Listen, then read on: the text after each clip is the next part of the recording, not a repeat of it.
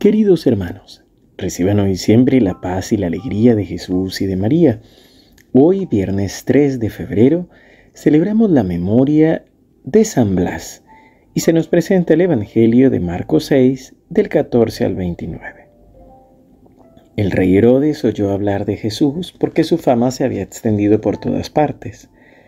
Algunos decían, Juan el Bautista ha resucitado y por eso se manifiestan en él poderes milagrosos.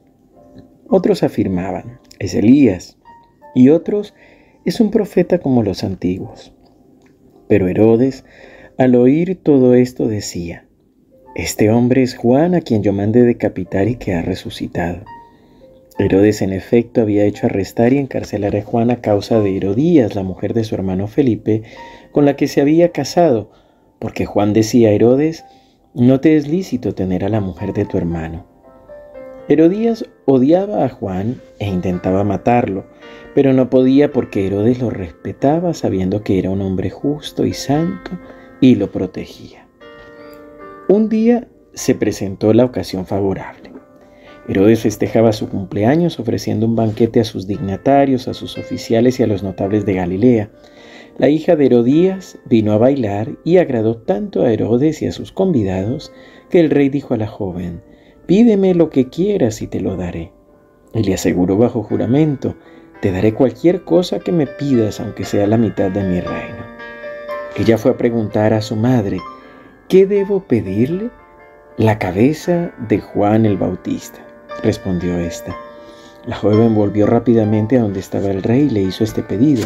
Quiero que me traigas ahora mismo sobre una bandeja la cabeza de Juan el Bautista.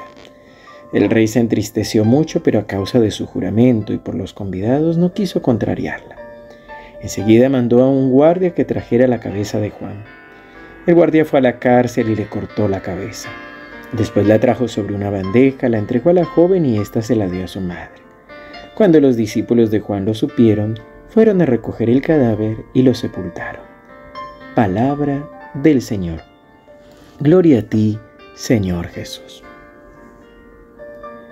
En el Evangelio de hoy podemos encontrar cómo nuestras heridas o cómo nuestro pasado nos afecta en nuestro presente, cómo nos impide realmente disfrutar del presente, disfrutar de las bendiciones y de las oportunidades que se nos dan. Primero vamos a hablar de la culpa que siente el rey Herodes. De él podemos decir mucho, su anhelo de soberbia y de poder que trata de cuidar, que trata de mostrar, por eso celebra su cumpleaños con los dignatarios.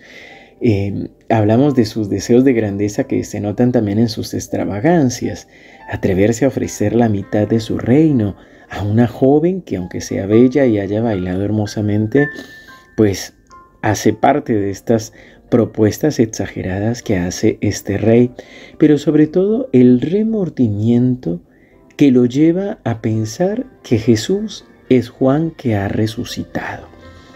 Y es que muchas veces el Señor aparece en nuestra vida, pero no podemos reconocerlo porque queda, tenemos en nosotros em, sentimientos, situaciones sin resolver que nos impiden verlo. Herodes tiene a Jesús, tiene al Hijo de Dios delante de sí, pero por el remordimiento, por la culpa, simplemente piensa que es Juan que ha resucitado.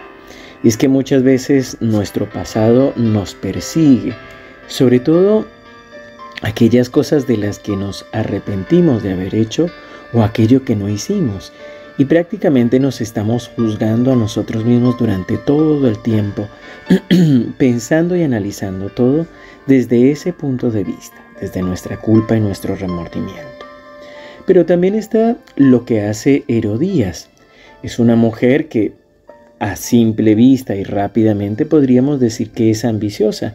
Se casa primero con el hermano de Herodes y después, mm, por la historia, sabemos que Herodes es el que logra el gobierno de, de cuatro sectores, de cuatro zonas, y entonces decide casarse con Herodes por ambición cómo esto la lleva no solo a, a, buscar eh, ella misma, a, simplemente a, a ir cambiando de esposo, a ir cambiando de lugar, sino que también la lleva incluso a afectar la vida de su hija.